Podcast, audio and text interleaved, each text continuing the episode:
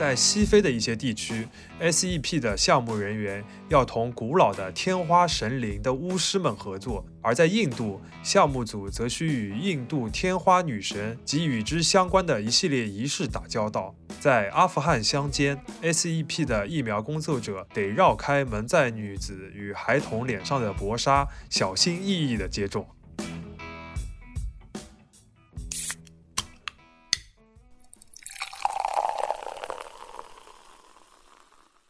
这里是商业就是这样。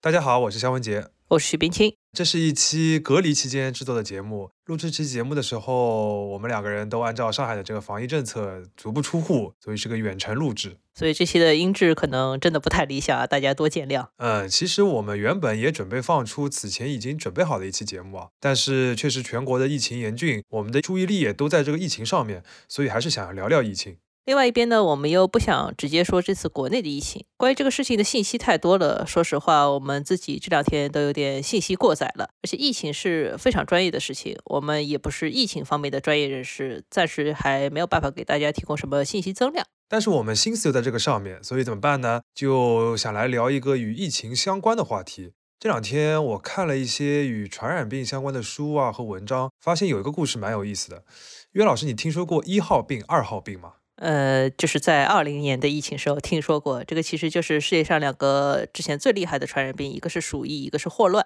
对的，就我们国家有传染病防治法嘛，里面就按照这个传染病的危害程度，把它分为了甲、乙、丙三类。这个其中中间的这一档就是乙类是最多的，像肺结核啊、艾滋病啊，这些都是。我记得其实新冠也算是乙类传染病的，当时新闻上面也是这么写的。但是因为它危害很大，所以它虽然是乙类传染病，但是按照甲类来管理的。对的，其实啊，就原本甲类的传染病，除了这个一号病、二号病，还有一个三号病，就是天花。但是呢，后来这个天花被剔除这个名单了，因为这个病被人类彻底消灭了，世界上没有天花这个病了。事实上，天花也是人类迄今为止这个彻底消灭的唯一一个传染病。天花被消灭这个事情呢，我小时候就听说过了，但是没有想到它是人类消灭的唯一一个传染病啊。对的，所以很可以理解，就消灭天花是被当做人类的一个重大的公共卫生的胜利。二零二零年新冠疫情在全球流行嘛，但其实二零二零年也是人类根除天花的四十周年。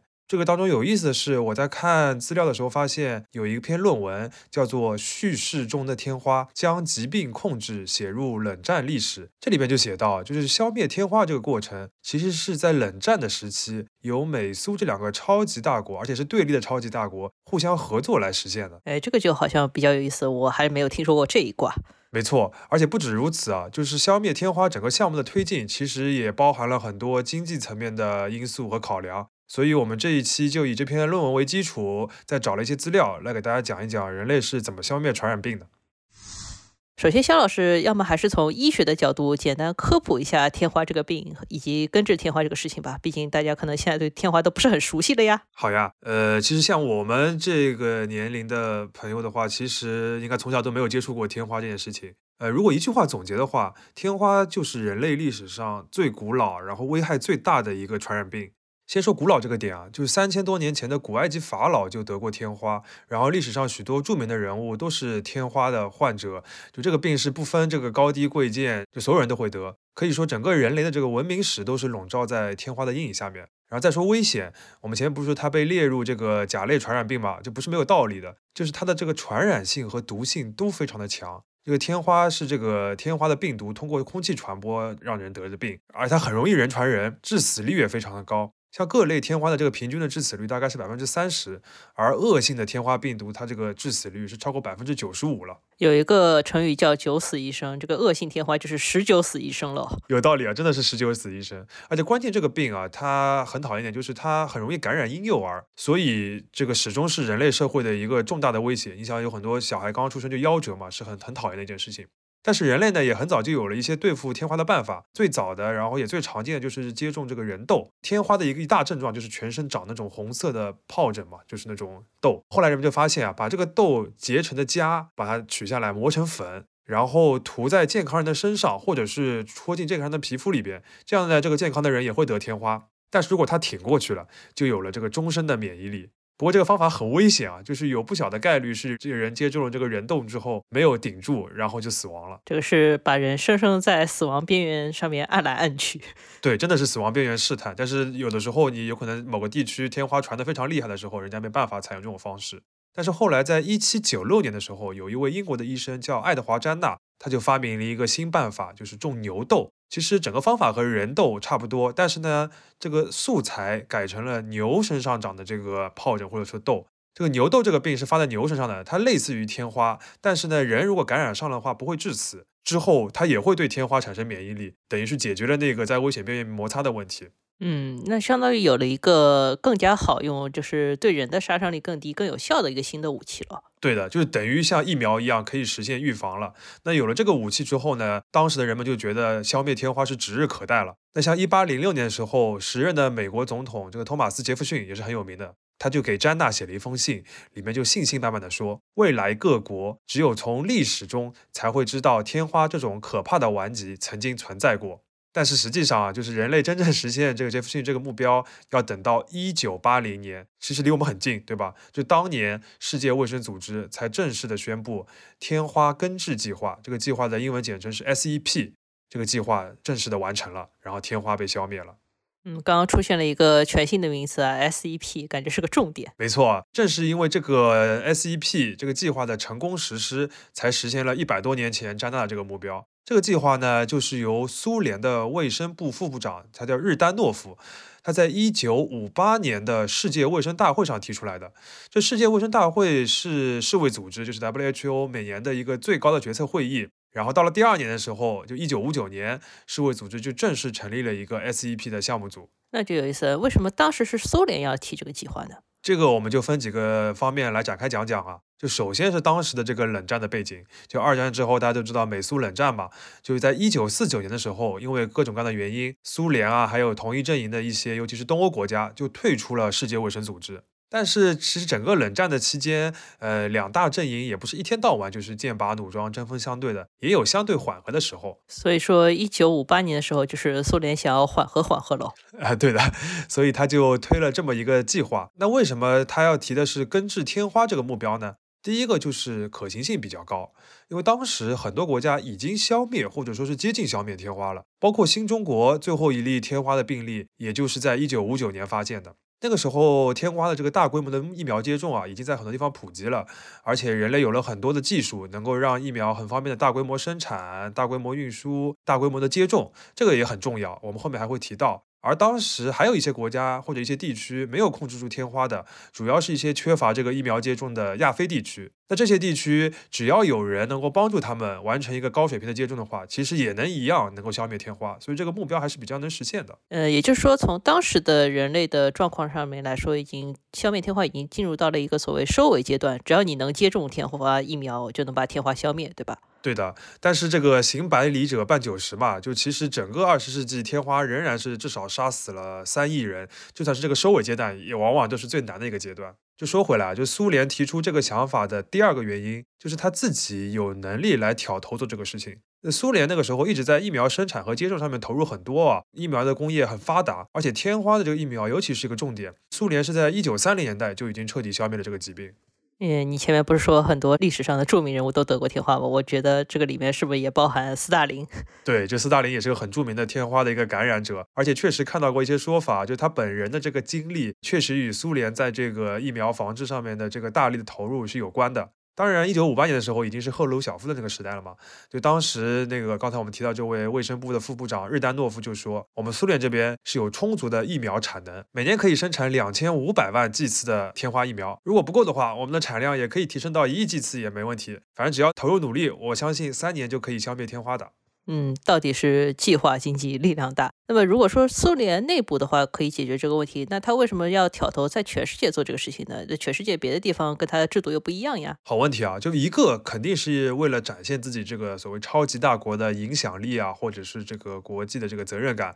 要帮助第三世界的人民嘛。而且确实许多天花流行的地区也很欢迎这样一个计划。嗯，其实也不难理解啊，就是对一个想要正常的发展的一个社会来说，提升所谓新新生儿的存活率或者婴幼儿的存活率是一个很重要的基础。前面我们也提到，就是天花对于婴幼儿的这个危害是很大的。而如果没有这个基础的话，整个社会的教育水平，包括人口水平都很难提升，那经济发展其实也很难稳定下来。有道理的。就另外一个呢，就是提这个消灭天花这件事情，对苏联自己也是有好处的。虽然是冷战时期啊，但其实那个时候全球化的程度还是越来越高的，或者说国与国的这个交流还是很频繁的。那这个对于防疫来说，总归不是个很好的消息，因为你在传染病的这个威胁之下，你就很难以独善其身嘛。你旁边的国家天花还在一直在传，那你自己这边就算消灭了也没用，还得每年保持那么多新生儿的一个天花疫苗的接种。那你每年要生产那么多疫苗，还要有整个卫生生体系来确保接种，还有一些隐形的一些成本，比如说海关的检查、医疗的救治等等，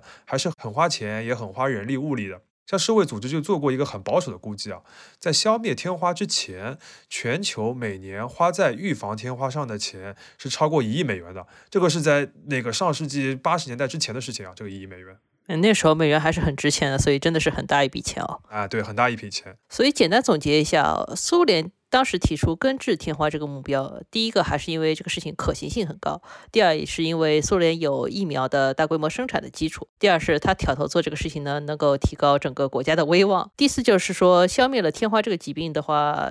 苏联在经济上面也可以节省很多人才物力，因为全球化背景下的疫情防控呢，确实很难独善其身。岳老师的总结很到位了。总之，这个 SEP 计划看上去还是挺共赢的，而且属于那种立刻马上就应该开始的计划，毕竟能够拯救那么多生命嘛。但实际上情况是，这个项目在初期啊是很不受世卫组织的重视的，每年的经费呢就十来万美元。而且在世界卫生组织这个总部日内瓦只有一名全职员工，然后呢，在全球还有一些观察员啊之类的，一共就五个人。而苏联呢，只能自己管自己，就单方面的给一些国家来去捐赠一些疫苗，那这个效果就肯定达不到他最初设想的那个根治的目标。那这种情况其实是一直持续到了一九六六年。照理来说是个很好的事情啊！一九六六年之前，为什么这个所谓的消灭天花的计划这么不受重视呢？很简单一句话，就是美国对这个事情不感兴趣。大家都知道啊，就世卫组织成立以来，美国长期是一个出资最多的国家。就一方面，世卫组织有一笔固定的会费嘛，就根据各国的财富状况和人口计算得来的。那这部分本来美国就是最多。同时呢，更多的部分是各个国家、地区和组织的一些资源的捐款，这个部分美国也是最多的。像二零一九年，美国仍然提供了世卫组织百分之二十二点五的经费，在一九五零年代的时候，这个比例就更高了。那作为世卫组织这个大股东，就打引号的大股东啊，如果美国不感兴趣的项目，世卫组织是很难予以重视的。那就继续问了，那美国为什么对于根治天花这个这么重要的事情不感兴趣呢？因为当时啊，美国有一个自己的传染病根除计划，只不过对象不是天花，是疟疾。哦，合着根除的不是他想根除那个东西了。疟疾嘛，我们也很熟悉的呀，就是屠呦呦当时获诺贝尔生理或医学奖的时候，就是因为他研制了一种能够治疗疟疾的青蒿素。对的，对的。就美国在一九五零年代的时候呢，就主推了一个根除疟疾的项目。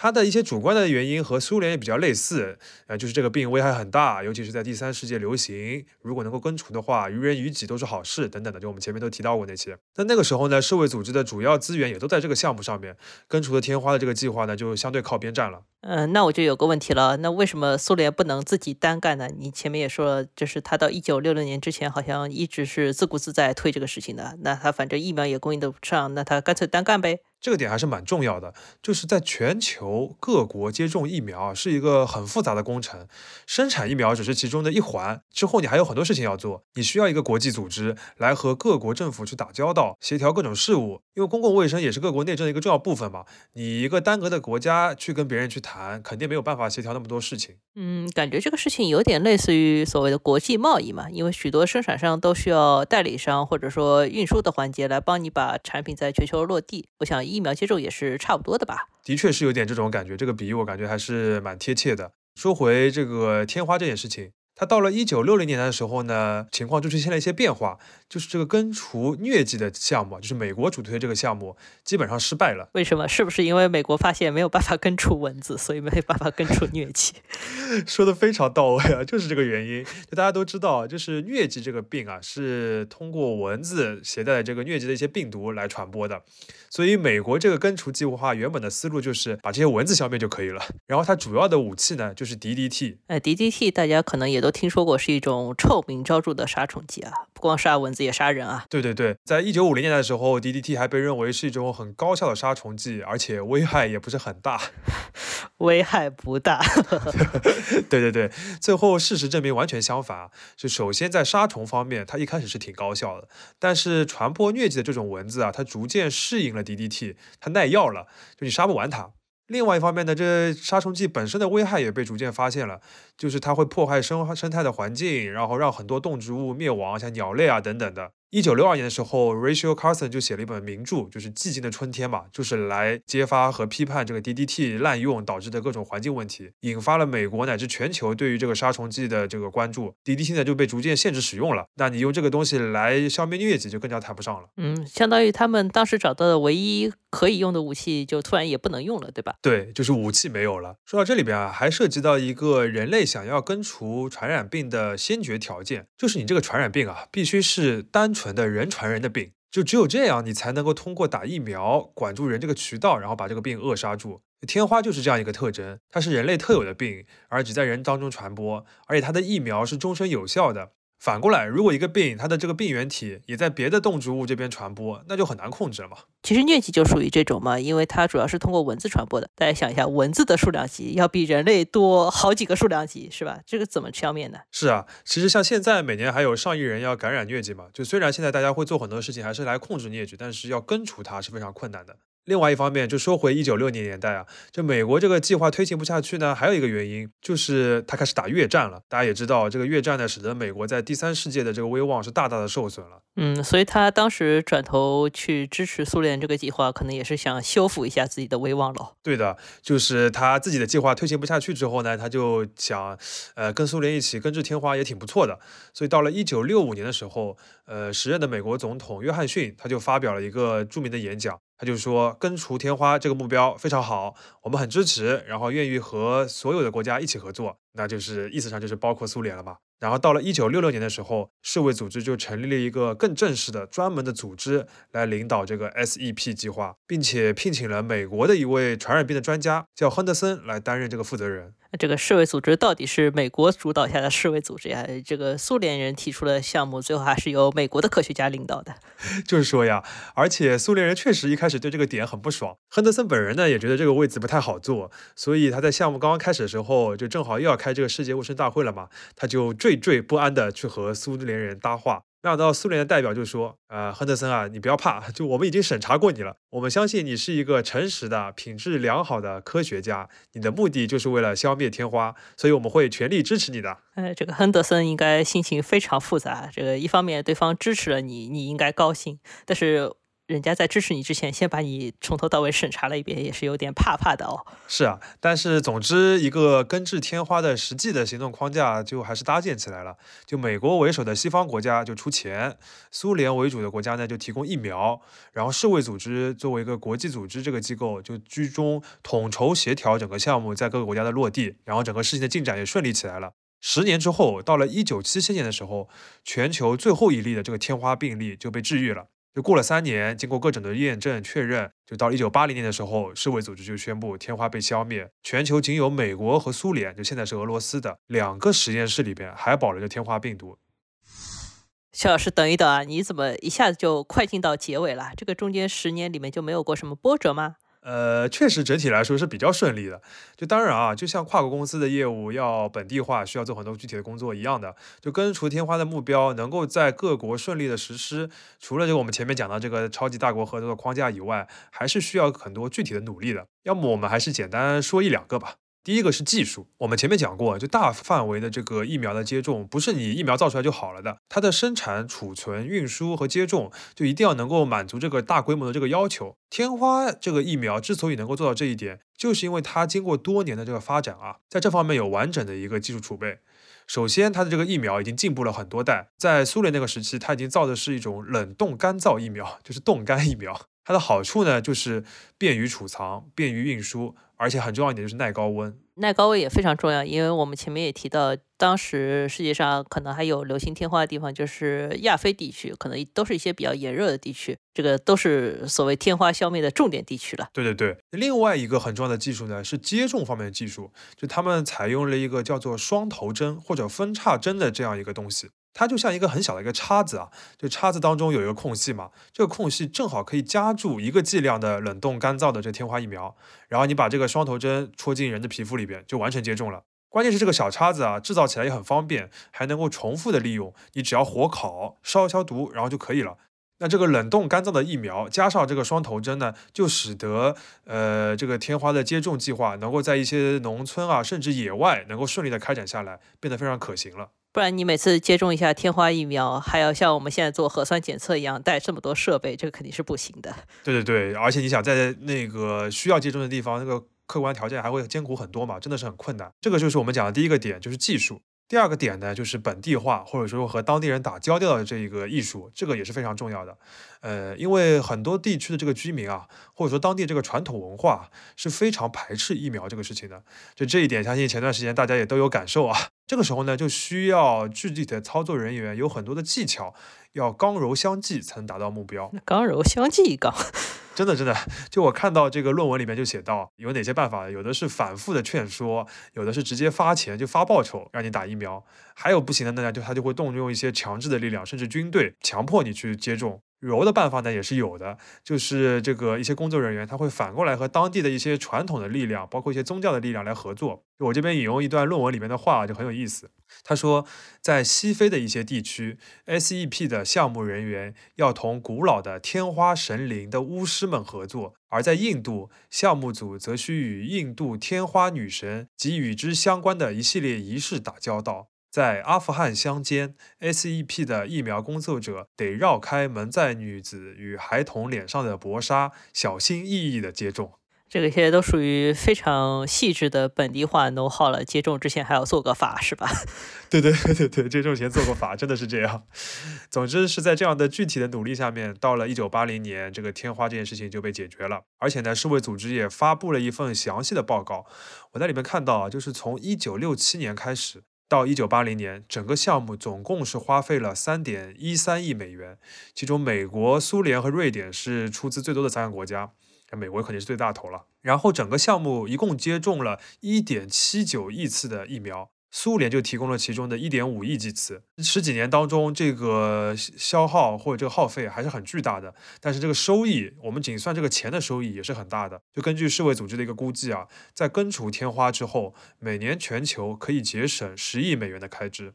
嗯，总结一下，这个项目就是两个超级大国完成了资源互补，然后专家领导团队具体做一些推进的工作，在全世界挽救了很多生命，然后最后也有一些经济效益。听下来确实是一个很难得的成功案例哦。是的，然后这个项目呢也提升了世卫组织的威望嘛。在此之后呢，他也乘胜追击，就推出了一个叫 GPEI 的一个项目，就是全球根除脊髓灰质炎的一个计划。呃，脊髓灰质炎就是俗称的小儿麻痹症，对吧？这其实也是一个非常严重，而且对于婴幼儿来说非常危险的疾病了。是的，所以也很好理解为什么大家想要接下来根除这个病，因为它客观条件上面和根除天花的一些条件就比较类似嘛。当然啊，这个项目其实实际操作下来，发觉难度更加大，过程当中呢也有一些波折。比如说一些地区的这个疫情死灰复燃了，然后研究者花了很多的时间才确定它其实是和极少数的一些疫苗是相关的。但是整个 GPEI 这个项目还是进展非常显著的。到目前为止啊，全球只有两个国家还有脊髓灰质炎在流行。所以 GPEI 这个项目依然是由某些大国牵头的吗？呃，可以说是，毕竟 WHO 还是大国主导的嘛。但是也有一些变化，因为这个项目。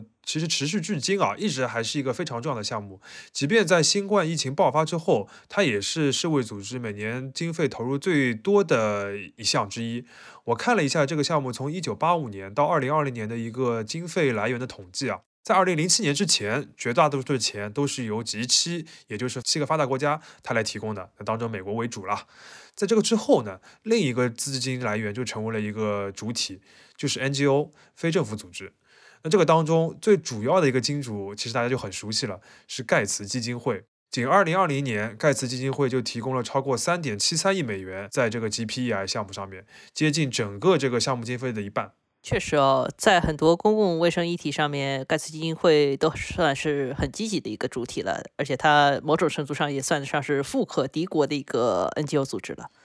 对，我觉得在这种事情上面，它确实字面意义上的富可敌国，而且这也体现出了全球这个抗击传染病或者说防疫的这个工作和冷战时期的一个不同，就是这个国际合作的框架啊，就不一定是要在超级大国之间来完成的，而是由更多元的一些力量在推动。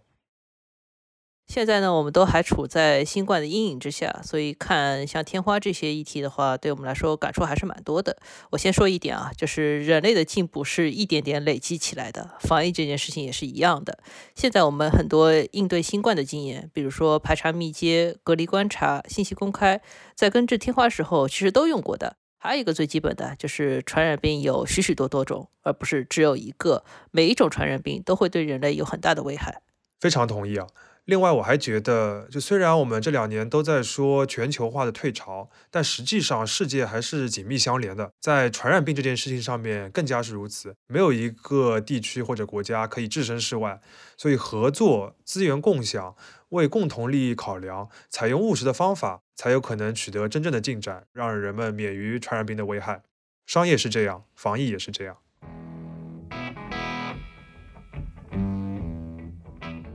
感谢收听这一期的商业就是这样。你可以在苹果播客、小宇宙、喜马拉雅、网易云音乐、QQ 音乐、荔枝等平台收听我们的节目。微信公众号“第一财经 e-magazine” 也会推送每期节目的内容。如果喜欢我们，欢迎你在苹果播客给我们五星好评，并期待你在各个平台与我们交流。尤其欢迎分享你感兴趣的话题。下期见。